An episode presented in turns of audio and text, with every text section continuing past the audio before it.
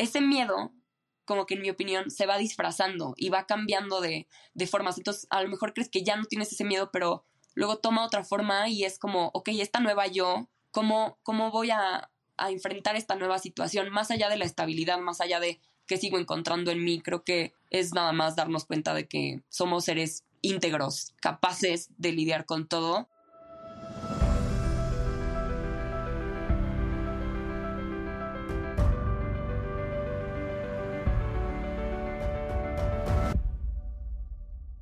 Hola, soy Oscar Austria y estoy bastante emocionado de darte la bienvenida a Caminos Extraordinarios, un podcast sobre personas que se atrevieron a construir su vida ideal y que nos explican su transformación. El mundo necesita más gente viendo su vida como un proyecto. Y si aún no has decidido empezar, tengo un newsletter para ayudarte. Regístrate en caminosextraordinarios.com diagonal N.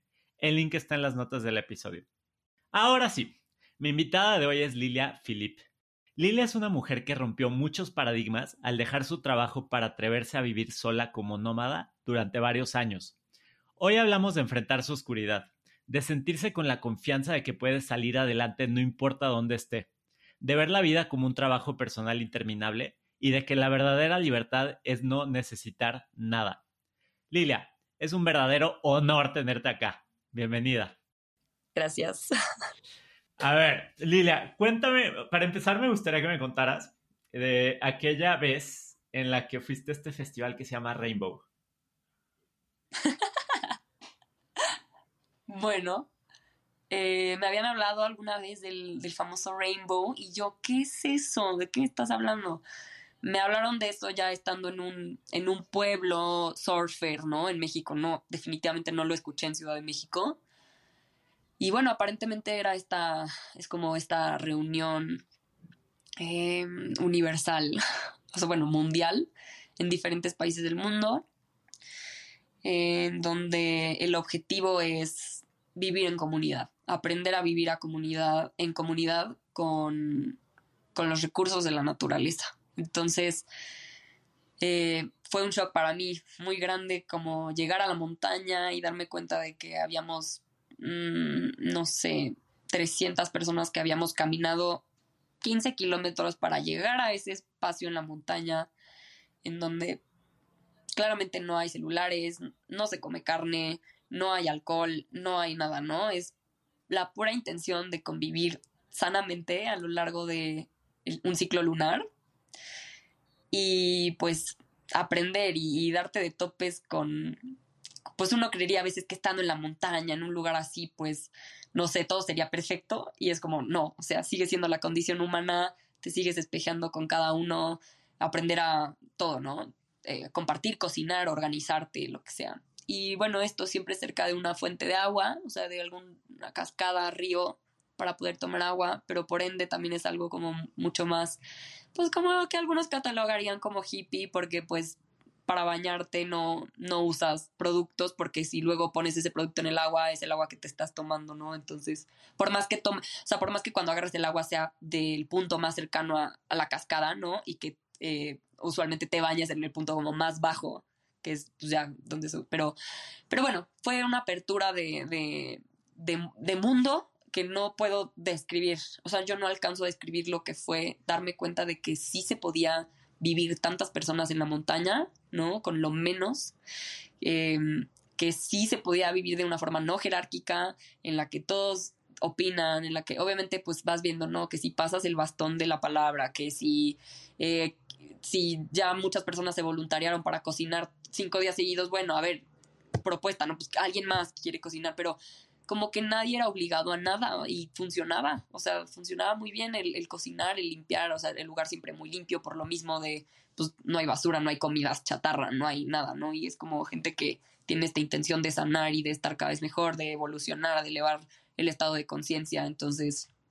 Eh, fue una forma muy linda de, de ver que, pues, estar en el fuego, ¿no? O sea, rodeados eh, de estrellas, de, de, los cuatro elementos, eh, y sí, cantando canciones de, de, amor. Entonces fue como un contraste muy impactante de venir de pues una forma de vida no urbana, películas violentas, este yo, yo, yo, mi departamento, mi casa, mi trabajo, no, no, aquí somos hermanos y hermanas, eh, sin pena a mostrarte tal cual eres, también físicamente, ¿no? Eh, muchas familias que viven en casas rodantes y que así viajan por el mundo y ves a estos niños de seis años que hablan tres idiomas y que, que tienen una conciencia que a veces pues con otras personas de pronto te es difícil hablar de, ciertas cosas, ¿no? Entonces fue, fue muy impactante. Em, y bueno, es algo como que más... Todo, todo. Yo creo que toda actividad humana siempre se va a prestar para, para examinarla, para ver sus áreas de oportunidad, para ver que sí, que no, pero pues no por eso demeritar que exista, ¿no? Al revés, tomar los puntos buenos de cada, de cada movimiento o de cada situación en la que nos veamos envueltos, sobre todo si la intención es como amorosa. Y bueno, es algo como más discreto en el sentido de que no se anda propagando así por todos lados, no vas a ver una página de internet con las entradas, ¿no? Es pues es más como de boca en boca y eh, pues eso lo mantiene así como que un poco que las personas que están ahí tengan esa intención de, de conectar. Súper interesante, me, encanta eso de, del misticismo y, lo difícil de entrar a, ese tema. Yo creo que solo gente muy viajera es invitada.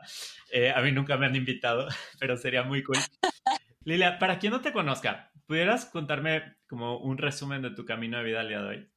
Bueno, eh, me llamo Lilia Sofía, nací en Ciudad de México, viví toda mi vida aquí en Ciudad de México y básicamente toda la vida fue convencional, había ciertas ciertas novelas familiares ahí en el pasado, pero bueno, o sea, mi forma de crecer fue como muy convencional, ir a la escuela, clases de baile en la tarde, todo eso hasta prepa y luego entrar a la carrera, como es convencionalmente aceptado. Y después, eh, casi terminando la carrera, sabiendo ya que a lo mejor era una carrera que no quería, pero que bueno, ya habíamos tomado esa decisión, entonces hay que terminarlo y, aceptarlo. Me empieza a ganar esta hambre de mundo, empiezo a tomar inspiración de algunos grupos en Facebook de mochileros, de personas, un par de personitas que había conocido que lo habían hecho alguna vez. Y entonces, eh, bueno, en el último año de la carrera decido salirme de mi casa, tomar las riendas de mi vida, por más que eso implicaba muchos riesgos y muchas decisiones no tan convenientes.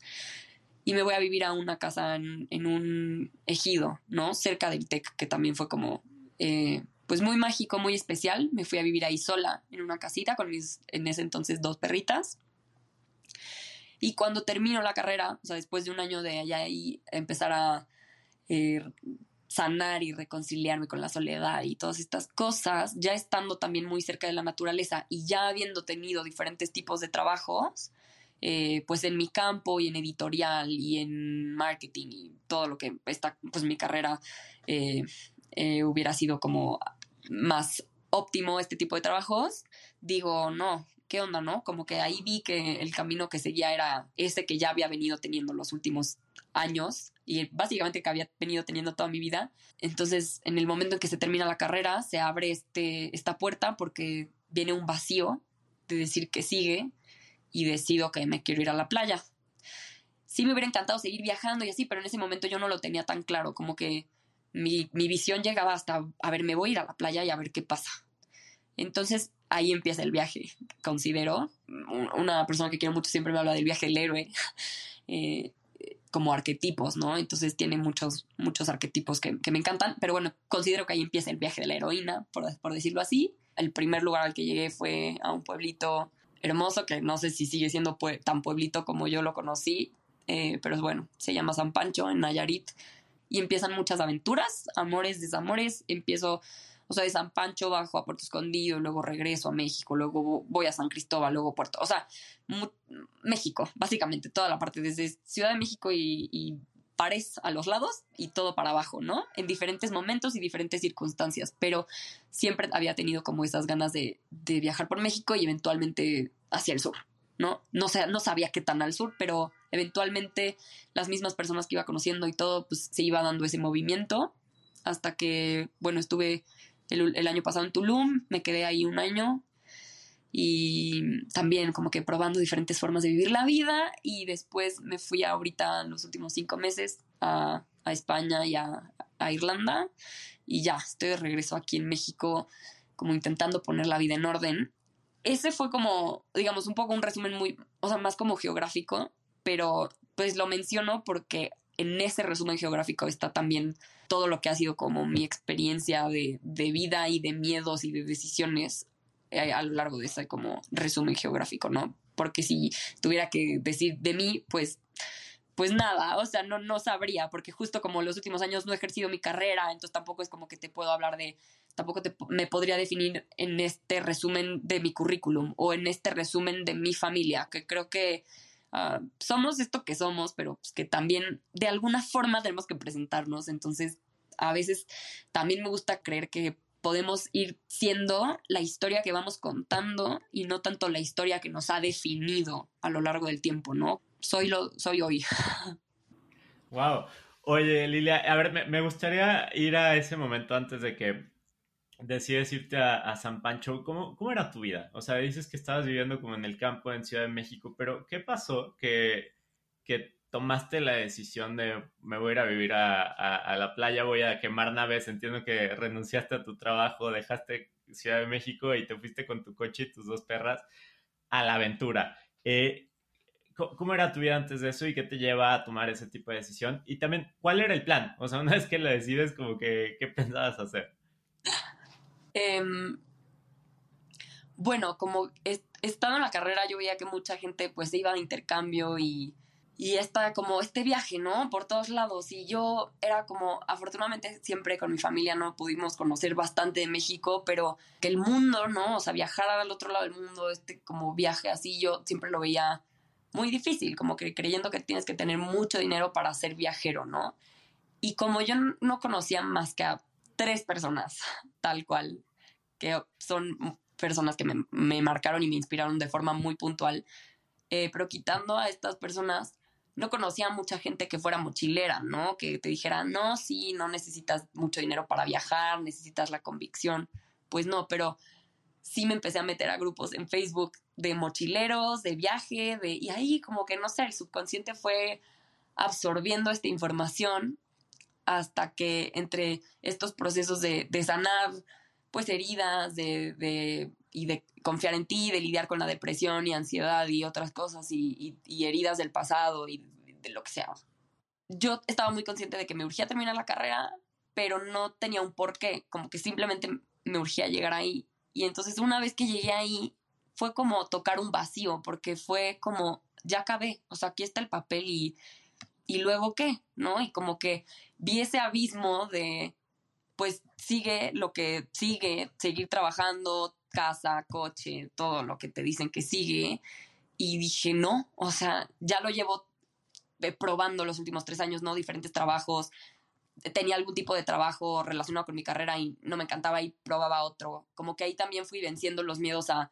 Y un poco irresponsablemente financieramente, honestamente en ese tema yo soy la menor eh, referencia en el tema financiero, pero el punto es que sí fue fui venciendo ahí los miedos para renunciar porque sabía que la gente no se esperaba que estuvieras en un trabajo dos años y yo decía, es que yo ya en este mes ya me di cuenta que, que no, o sea, que no va por ahí y no va a seguir por ahí y no tengo para qué extenderlo dos años. Entonces siento que fue más compacto todo lo que pudo haber sido a lo mejor 10 años hasta que te das cuenta de que algo te falta. Entonces afortunadamente pude tener eso en poco tiempo.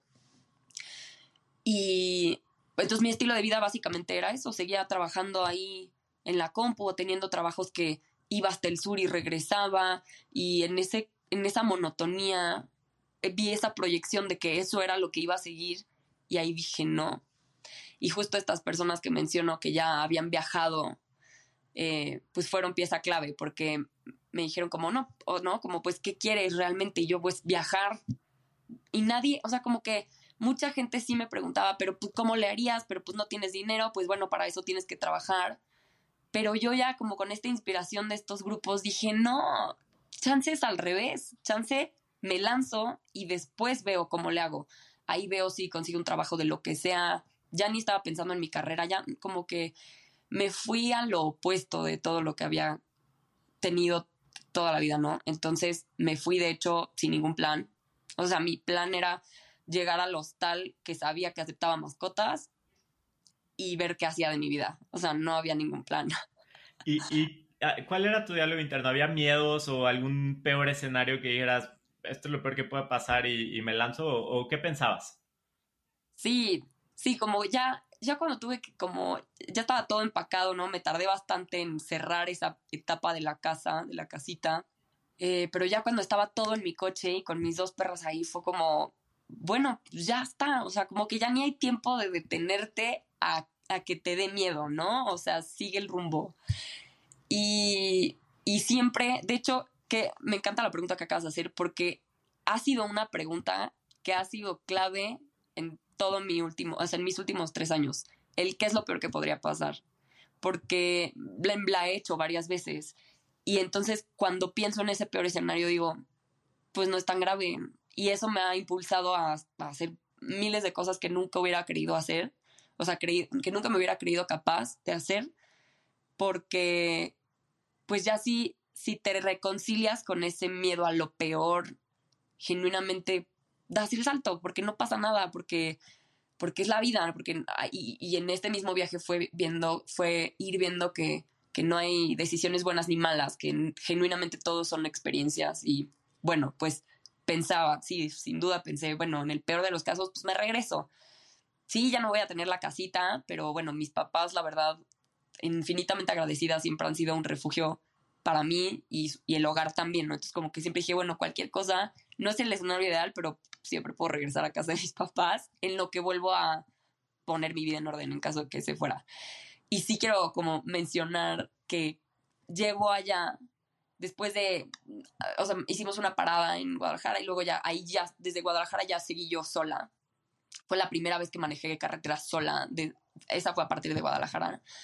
Eh, y ya cuando veo el letrero, San Pacho, como que a mí se me estaba abriendo un mundo infinito, ¿no? Porque siempre al revés fue como, no, pues no te puedes ir de viaje sola con tus amigas, no, pues no. Y que entiendo, ¿no? O sea, viene desde un lugar de protección muy amoroso, pero pues entonces yo estaba ahí como, no sé, o sea, se me estaba abriendo un mundo desde en la carretera, el, hasta me acuerdo de tener la música súper alto y decía, es la primera vez que me estoy yendo así, en mi, con, manejando al volante sin tener que volver. O sea, está esa puerta abierta, pero no tengo que. Y toda la vida fue un tengo que, tengo que cumplir con esto, tengo que eh, la excelencia académica, porque si no, la escuela no, tengo que, tengo que. Y era como la primera vez que estaba dejando todo eso. Y en cuanto llego y veo que pues en ese entonces mis perras con correa y una ladraba horrible y era un caos y que no tenía dinero al revés, tenía deuda en la tarjeta, no sabía nada y sí, o sea, esto sí lo quiero compartir, fue esa primera noche de tirarme y ver al techo y llorar y decir, ¿qué hice? ¿Qué hice? Y estaba completamente sola y desamparada. Conté que sí, ya había tenido un año viviendo sola, ¿no? Ya le había perdido un poco el miedo a la soledad y a la oscuridad y todo, pero ya ya estaba lejos de casa y sí fue este primer, ¿qué hice? Ahí tenía todo, tenía todo y ahora no tengo nada, ¿no? Oye, me, encanta esto que dices, pero me, encantaría que me platicaras. Si tu vida a partir de ese momento en que sales en coche de Guadalajara rumbo a San Pancho con tus dos perras, al día de hoy fuera una película, ¿qué escenas meterías en el tráiler? Qué buena, qué buena pregunta. Quizás porque llegué a San Pancho y a las dos semanas o así fue mi cumpleaños, ¿no? Entonces fue ese primer cumpleaños sola porque ya había tenido cumpleaños como sola, pero no tan sola, ¿no?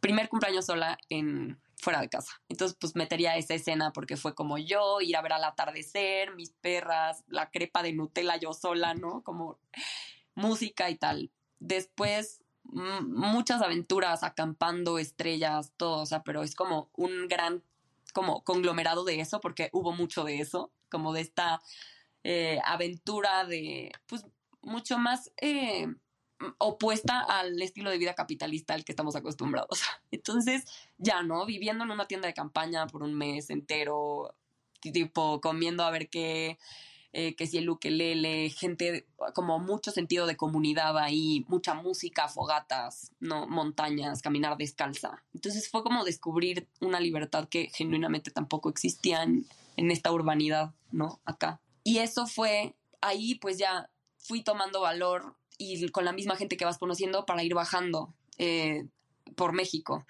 Entonces, pues ya ahí amores, desamores, entonces diferentes estados en México, entre esos amores y desamores. Pero creo que todo eso se resume en este vaivén de escenas mágicas, de con 100 personas en la montaña, todos tomados de la mano alrededor del fuego, cosas que yo no, no sabía que existían, no cabían en mi imaginario. Entonces, y pues mucho proceso personal, ¿no?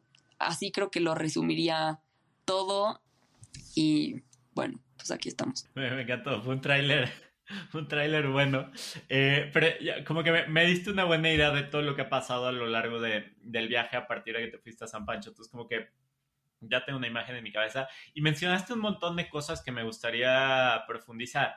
Una de ellas es esta parte de, de como la dualidad entre andar en movimiento y, y, la estabilidad y llegar a un nuevo lugar y hacerte la vida. Entonces, me, me gustaría tocar ese tema de, tú eras una persona que toda su vida tuvo como excelencia académica, te conseguiste una beca del TEC de Monterrey, estudiaste mercadotecnia, adelantaste tu carrera, te graduaste con honores, trabajaste y luego dices, no, no quiero esto, quiero viajar y quiero la aventura y quiero, y, como que perseguiste estos miedos que tenías.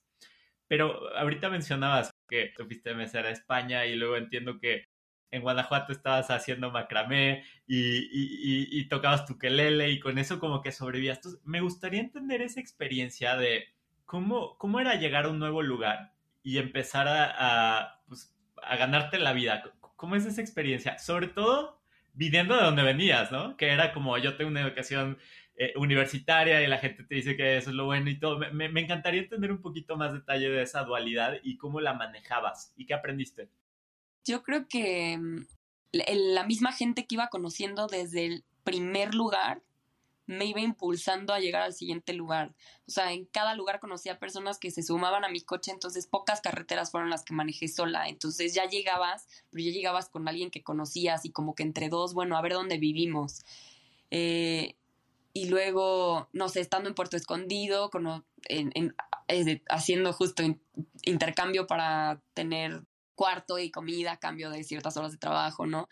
Conocí a una amiga que tiempo después fue ella la que vivía en Tulum y me dijo que todo estaba muy bien, entonces pues cuando llegué llegué a donde ella vivía, o sea, como que siempre las cosas estaban interconectadas, como y eso también me fue abriendo las puertas de de bueno, pues del corazón y de confiar, como que decía, por más sola que te sientas, de verdad nunca estás sola, ¿no? Siempre va a haber alguien que te dice, bueno, aquí quédate cinco días en mi casa o, bueno, a ver, vámonos juntos y entonces navegar esa incertidumbre juntos. Y creo que yo estaba y he estado más bien siempre queriendo tener experiencias. Entonces como que todo era un reto y todo era, bueno, a ver, y, como decías, ¿no? A ver, ¿qué es lo peor que puede pasar? Entonces como que siempre abierta experiencias y hubo un punto en donde no tenía ni casa, ni, ni trabajo, ni no, no tenía nada y aún así había tanta abundancia, tanta, eh, tanta como, tanto sentido de comunidad en este tipo de lugares. Pero claro, todas esas eh, revelaciones no existían en este cuadrito de urbanidad, ¿no? Porque nunca te pondrías en esa situación de, de, pues irresponsable de alguna forma o en esa situación de riesgo, como que nunca tomarías esos riesgos porque estás pues lo suficientemente cómodo o tienes la suficiente como, o tienes tres pilares y nada más tienes que trabajar en uno, ¿no? O sea, tienes y nada más te falta el trabajo. Pero como que pocas veces dices, o sea, quiero sentir lo que es no tener nada ahí, ¿cómo lo resolvería? Llevarte muchas veces a situaciones muy extremistas, pero siempre el resultado, por supuesto que hubo llanto y obscuridad y heridas que sangraron, o sea, sin duda, pero siempre había, era como, siempre te dabas cuenta que que el universo ahí está. O sea, que sí, que te tira, pero también te levanta, pero que tú tienes que como estar dispuesto, ¿no? Porque si no te puedes quedar ahí tirado siempre. Entonces, bueno, esto que ya para regresar a la pregunta original de, de cómo manejé eso, honestamente es que tampoco te podría decir, fue una, fue estar abierta a, a resolverlo como viniera. Entonces había momentos en donde sí podía hacerme de un trabajo, pero había momentos que estaba más de paso Y entonces era, bueno, a ver, pues sí, vamos a aprender a hacer pulseras y le dediqué, quise aprender porque vi que había muchos viajeros que lo hacían así y no fue mi forma. Dije, bueno, lo que sigue y lo que sigue. Entonces fue como ir expandiendo miles de formas hasta el grado de tipo ser mesera, que yo respeto y admiro muchísimo a la gente que, que, tiene este tipo de trabajo en hostelería, porque ya lo viví y es, es duro en, en algunas cosas, ¿no? Pero siempre había como esta curiosidad de, ¿y qué se sentiría hacer esto? ¿Y qué se sentiría? Y no creo que en la vida tengas que satisfacer todas esas dudas, pero sí creo que si me imaginara a mí misma como un personaje o también me gusta escribir, ¿no? Y a veces si, si, quieres pensar en estos personajes como, no sé si una parte subconsciente de mí quería vivir todos estos personajes para saber, para saber lo que se sentía hacer cada uno de estos personajes. No, me parece súper interesante esto que dices, porque realmente lo que aprendiste es a, a, hacerte camino en donde sea, ¿no? Y, y, entonces, una pregunta muy puntual es, ¿hoy te sientes con confianza de, de no importa dónde estés, salir adelante? Sí, que justo fue, yo creo que de las grandes como conclusiones, ¿no? Ahorita que siento que estoy cerrando un ciclo después de tres años, porque también hubo una pareja y después de bastante tiempo ahora, o sea, sí se cerró ese ciclo hace un tiempo también, entonces, y entre viajes y no viajes y México y, e ir y volver a casa de los padres desde diferentes lugares como personales, sí creo que de las grandes conclusiones es una que de hecho me acuerdo que te conté hace dos años, que era que cuando llevaba relativamente poco tiempo de viaje que decía yo soy mi propio hogar, cada forma y cada experiencia me regresaba esa certeza, pero desde tantos diferentes lugares que ya no hay forma de que no lo sepa, ¿no? Y fue tocar tantas obscuridades y salir de ellas que sí se ha disuelto un miedo a cuando vuelva a venir un momento muy, muy oscuro, como ya sé en, en lo más profundo de mí que, que, todo pasa, ¿no? Lo típico que lo bueno y lo malo y todo pasa, pero sí, sí me siento capaz de lidiar con lo que la vida venga, porque también hubo muchas situaciones de, a ver, cachetadas de humildad, de, haber como muchas veces sin darme cuenta hacer berrinche porque me merezco algo que según yo me merezco y, y por qué no lo tengo, ¿no? Y medio llorar y decir, no, pues salí, trabaja. Y al decir trabaja, me refiero en toda la extensión de la palabra, o sea, tienes que hacer que las cosas sucedan y eres tú el responsable y nadie más. Claro, no, es, es un proceso de transformación y, y me gustaría llegar a, a, un punto un poquito más introspectivo tuyo eh, de autoconocimiento, ¿no? Porque como yo entiendo que ha sido tu viaje, ha sido un viaje de, de, irte conociendo y retando y enfrentándote y te hablas mucho de oscuridad y luz. Entonces, me gustaría que me platicaras un poquito cómo, cómo fue ese proceso de transformación en la relación contigo misma. ¿Qué, qué temas trabajaste? ¿Qué aprendiste? ¿Qué, o sea, qué encontraste? Es curioso porque justo algunas personas me preguntaban como, ¿qué tanto estás buscando? ¿Sabes? O sea, como que no tienes aquí, pues ojalá lo encuentres, pero a veces está medio despectivo, ¿no? Como, y yo decía, no, no estoy buscando nada, o sea, me gusta viajar y ya, pero ahorita que estoy concluyendo este ciclo, me doy cuenta de que sí estaba buscando algo y, que sí lo encontré, y aún así Mm, te, te, podría decir que no sé qué era. ¿Me explico? O sea, no era algo concreto. Creo que era mucho ese... Eh, bueno, para mí la palabra Dios, para mí es universo, ¿no? Energía, energía del amor y, esa energía del amor que está en, en todo lo que la vida se manifiesta. ¿Y por qué digo esto? Porque para mí sin, al principio sin darme cuenta y en muchas situaciones que fueron de absoluta soledad y desconsuelo, eh, era como esta fe, esta fe pero que va de espiritualidad, o sea, yo no me, ni siquiera me, me interesaría meterme en el tema religión, ¿no? Sino en ese ser espiritual que vive dentro de cada uno. Entonces sí, era como medio una búsqueda espiritual, ¿no? Pero más que búsqueda, pues un camino.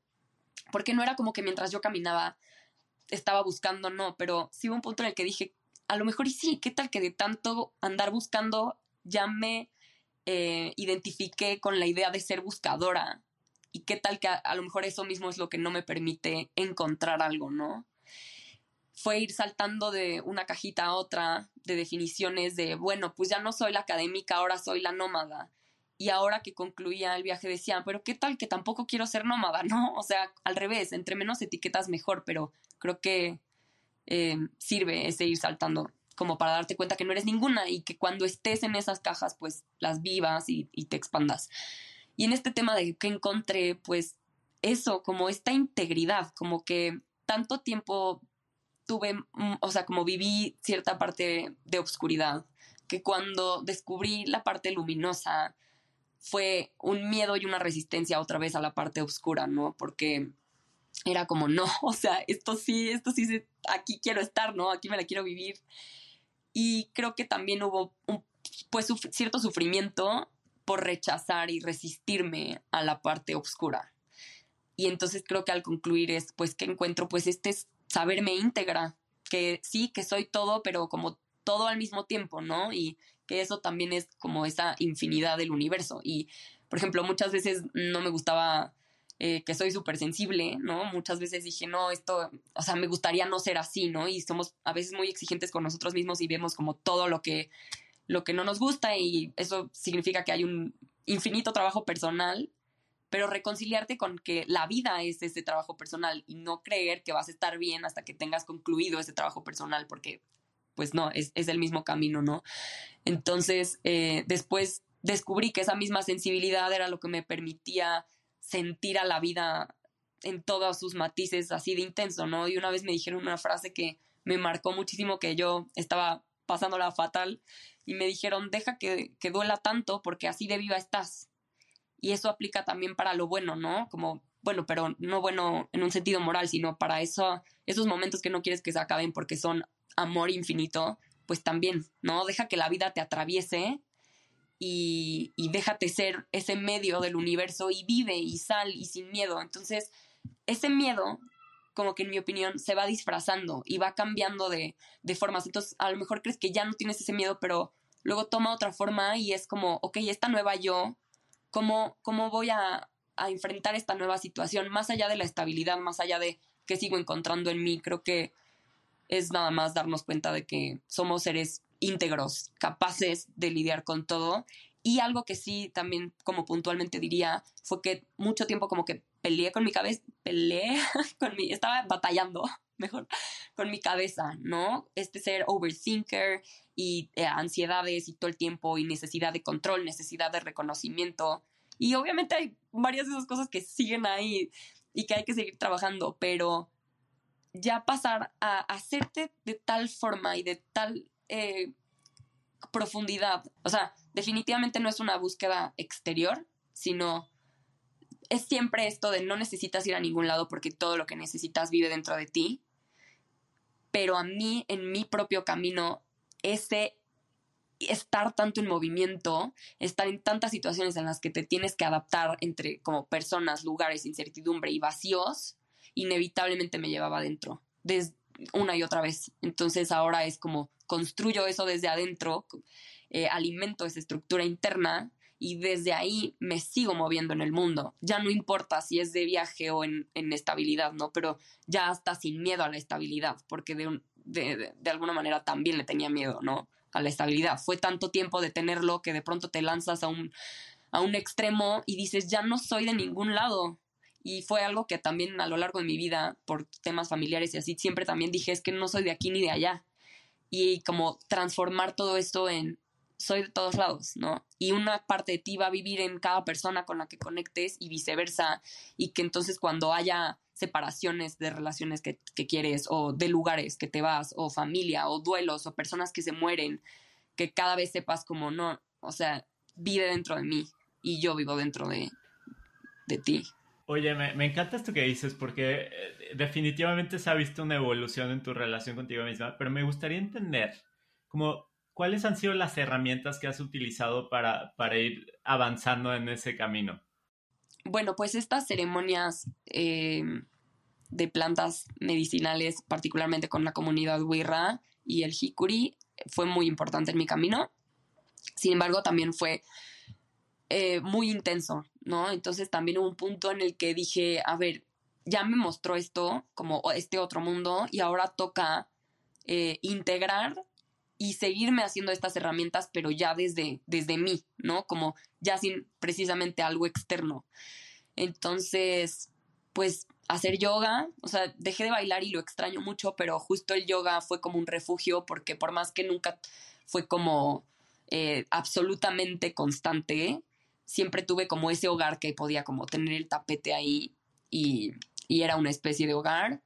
Meditar, sí, un poco, pero más que el ejercicio de meditación, eh, como siempre tener muy consciente que no, o sea, procurar que cuando estoy caminando, estoy caminando y si estoy contemplando el árbol, estoy contemplando el árbol, como ese ejercicio como de, mm, pues, mindfulness que hoy en día ya está tan de moda, pues sí, eso definitivamente. Y en los últimos meses me pasó de darme cuenta que el arte, que el arte siempre ha estado ahí en mi vida y que el arte cura, definitivamente, porque todo se transforma, ¿no? La música, o sea, no solo escuchar música, sino hacer música, pero porque tu, tu alma te lo pide, o escribir, escribir también me ayudó muchísimo, no tampoco era diario, pero sí todos mis enredos mentales era como se transformaban en el papel. Em, conozco a muchas personas que van a terapia y ya hoy en día todo el mundo dice, todo el mundo debería terapia y que no te tienes que esperar a estar mal para ir a terapia. Concuerdo, pero honestamente yo no he ido. Intenté así un par de sesiones, pero luego por cuestiones económicas y lo que fuera, pues no seguí. Pero es una puerta que también mantengo abierta algún día probar. Creo que está bueno como de todo, o sea, probar de todo y como así como el viaje fue como ir probando de todo para hacerte de, de herramientas, pues creo que también se trata de que una vez que vas descubriendo esas herramientas que sí te sirven, pues usarlas y no caer, que a mí me pasó varias veces, que porque ya estás bien, no tienes que hacer eso, ¿no? Porque muchas veces, ah, pues hasta dejas de hacer ejercicio o dejas de hacer esas cosas que te gustan porque caes en, en la importancia de la rutina o lo que sea y es como, no, no, o sea, tú vas primero porque es que si lo dejas tantito, ya lo dejas. Es como, no, no, o sea, no caigas ahí, ¿no? Oye, y si, si dividieras estos últimos tres años como en, en periodos de transformación tuyas, eh, ¿cuáles son como los grandes temas en los que te has transformado?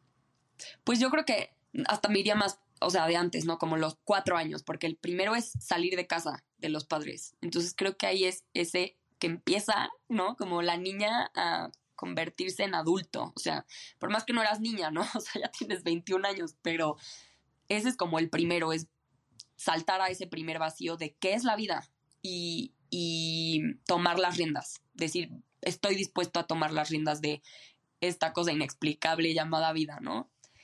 Eh, y ahí empieza el atreverme a estar sola. O sea, creo que hoy en día con tantos estímulos, ¿no? Tantas distracciones, tanta gente de la que puedes estar rodeada todo el tiempo, pues hay un miedo a ese vacío y al silencio y a la soledad. Y, y entonces, pues ahí fue ese, ese primer, ok, ¿de, ¿de, qué va ese estar solo, no? Y empezar a confiar y a conectar con la naturaleza y darme cuenta de que la misma naturaleza es el, o sea, la madre tierra, por algo es la madre tierra, ¿no? Y los cuatro elementos. Ahí empezó. Después en San Pancho fue, o sea, donde empieza ese, esa etapa, que es ese, eh, pues sí, ese primer ya viaje hacia afuera de la casa. Eh, creo que empieza ese, pues la aventura. Y a como hacerte cargo de las decisiones que ya tomaste, que ahí, como en este ejemplo que contaba en San Pancho, era, híjole, ¿qué hice? Y llorar, pero a darle. O sea, como que va a ser siempre muy tentativo regresar a la zona de confort, ¿no? Y decir, no, o sea, confiar en tu intuición y confiar en la certeza que tienes en el corazón y, y, seguir, ¿no?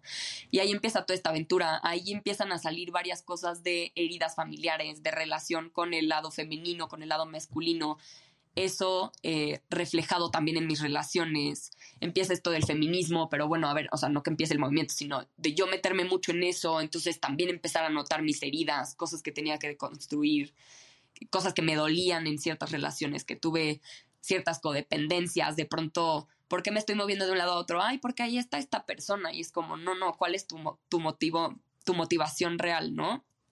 Y empieza todo eso y empieza el COVID. Entonces, también cuando vuelvo ahí, es también, pues nos puso de cabeza a todos, ¿no? El COVID y creo que pues ahí también fue ese inevitable ir hacia adentro, ese lidiar con, yo quería estar en movimiento y ahora no, y, y incluso ahí encontré formas de estar medio en movimiento que seguían siendo o sea, digamos que estaban de la mano con lo que el COVID exigía, de no puedes estar en contacto, no sé qué, pero bueno, me voy al rancho de una amiga tres semanas porque, no, o sea, encontrar, encontrar la forma, siempre encontrar la forma.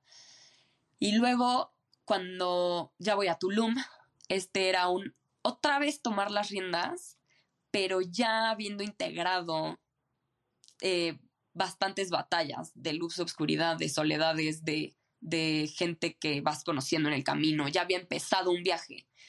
Entonces ahí de pronto me acuerdo perfecto. Cuando llegué, llegué en verano, que era, se pone muy duro el sargazo, el calor, todo. Y mi impulso era irme otra vez. Y entonces ahí es esta línea delgada entre eres viajero y tienes esa libertad de irte y, y pues me voy. Pero no, ahí tuve que lidiar con el, se está poniendo muy difícil y no te vas a ir. Una, porque no tenía dinero. Y dos, porque era como, a ver, ¿qué pasaría si sí lo enfrentas? Entonces también ahí empezar a notar pues de qué tantas cosas sí tiendes a, huir y pues a enfrentarlo, a hacerme cargo. Y de tal forma que me terminé quedando un año, ¿no? Buenísimo, Lilia. Oye, me gustaría entender también, o sea, hemos hablado de varias transformaciones, momentos difíciles, todo, pero también platícame un poquito, algún momento así que hayas dicho, por esto vale la pena andar viajando y haciendo todo este, pues, viaje. Eh, ¿Pudieras compartirme algún momento que haya sido sumamente especial para ti? Wow, qué difícil pregunta. Han sido tantos que... Pero bueno, ahorita el que me vino a la mente, porque yo creo que fue el más reciente, fue estando en Irlanda. Eh, me eché como una caminata desde un pueblo que se llama Dudlin, creo, hasta eh, los acantilados de Moore, Moore, Bueno, no sé cómo lo pronuncien, no importa. Cliffs of Moore. Em, entonces me tomé toda la calma, ¿no? O sea, a lo mejor si te la echas ahí en un track, te la puedes echar, no sé, si en tres horas. Yo me tomé como seis. Eh, que sí, porque quería ir tomando fotos, saludando a las vacas, viendo el cielo, llovía, dejaba de llover.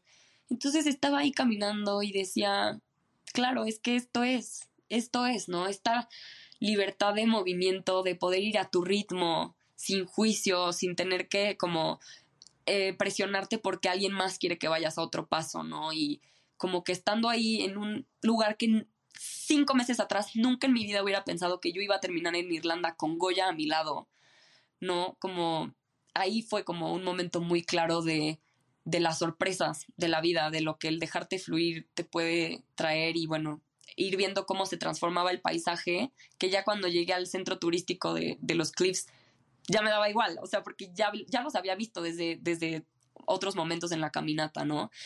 Y sí también recordar, porque he tenido muchos momentos compartidos que han sido muy mágicos y que en esos momentos compartidos veo también lo hermoso del compartir, porque también en mucho, o sea, este que son unas por otras, ¿no? Eh, de soledad, pareja y viajar solo o viajar con amigos, o sea, tener de todas y entonces aceptar que siempre son unas por otras. Entonces, que cuando estés viviendo un momento, seamos capaces de absorber todo lo que ese momento nos está dando, sabiendo que se va a transformar y que luego no vas a tener esas unas, vas a tener estas otras, ¿no? Porque compartir también es muy, muy mágico y muy especial. O sea, en muchos de los momentos más de más paz y silencio y amor que he tenido, también han sido los más solos, y que muchas veces dices, me encantaría compartir esto con alguien y que se, se expanda, ¿no? Porque en ese compartir es como que se vuelve más, se vuelve más grande. Entonces, creo que es simplemente aceptar el momento y en la etapa en la que estás y que independientemente de todas las circunstancias que puedan estar en el exterior, uno sea capaz de, de, vivirlo con absoluta apertura, decir esto, esto es este momento, la vida es este momento y entregarte. Oye, me parece súper valioso esto que compartes y, me surge una duda muy relacionada al tema de las relaciones, ¿no? Te vas moviendo por todos lados, como que generas conexiones muy profundas y, compartes momentos especiales, pero al final del día te sigues moviendo. ¿Cómo, cómo funciona el, el mantener estas relaciones que has ido construyendo a lo largo del viaje en, en el presente y en el futuro para ti?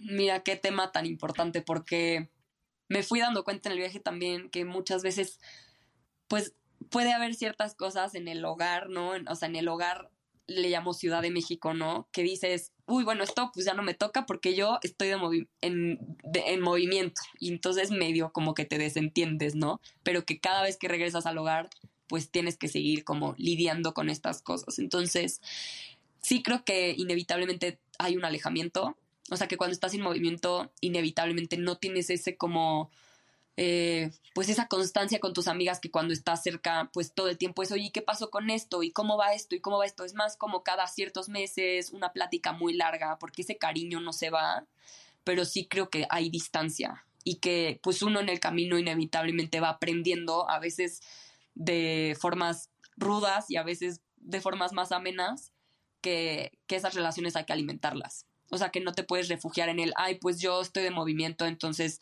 eso me da derecho, ¿no? A no alimentar estas relaciones, porque al final, si son relaciones que te importan, todo, o sea, las tienes que alimentar. O sea, entonces, sigo aprendiendo. o sea, y honestamente, ese tema de relaciones es uno de los que como que ando trabajando y que creo que siempre ha sido uno de mis, de mis temas a trabajar, pero siempre es muy, muy amoroso como darte cuenta de que justo el cariño no se va y que las personas que tienen que estar en tu vida siguen en tu vida y que es hermoso como ver la transformación y la evolución. O sea, estoy muy agradecida de poder decir como varias personas, tanto de familia como amigas, eh, digo casi amigas porque amigos tengo pocos, pero que digo, qué afortunada, ¿no? De poder acompañarnos en nuestros procesos evolutivos y darnos cuenta de cómo vamos cambiando y de seguirnos queriendo, ¿no? A lo largo de estas transformaciones. No, eso me parece también muy, muy importante porque yo creo que como nómada, por así decirlo, como que hay una cierta dicotomía entre mantener relaciones y nutrirlas, como este tema de tener estabilidad y predictabilidad, pero al mismo tiempo la aventura y seguir conociendo gente y todo. Y yo creo que es un gran reto para, para cualquier persona en esa situación. Ahora, Lilia, quedan cinco preguntas. Dime lo primero que se te venga a la mente, ¿vale? ¿Cómo, cómo te sientes con el camino que has construido al día de hoy? Eh, muy satisfecha. Creo que ya cuando estás en un momento ves atrás y dices, ¿cómo es que hice esto? ¿Cómo es que me tardé años en, no sé, en esta relación o en estas actitudes tóxicas? ¿O cómo es que, sí, pero tenías que recorrerlo para hoy tener esas certezas, ¿no? Entonces, yo no le cambio nada, nada, así. ¿En dónde estás hoy? ¿Cuál es tu mayor reto en este momento? atreverme a compartir las cosas que, sí, que me gusta crear. Eh, por ejemplo, música, lo que escribo.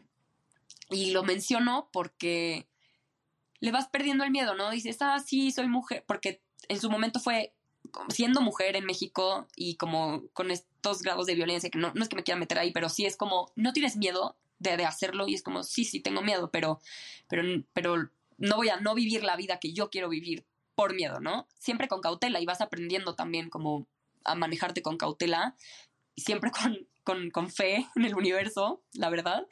Eh, pero ¿por qué menciono esto? Porque hubo un punto en donde sí me caché, sí, bueno, sin miedo a esto y viajando y lo que quieras, pero que cuando se trataba de, a ver, bueno, órale, comparte lo que, que tú, o sea, tus creaciones, ¿no? Por ponerle un nombre, híjole, me sigue costando muchísimo.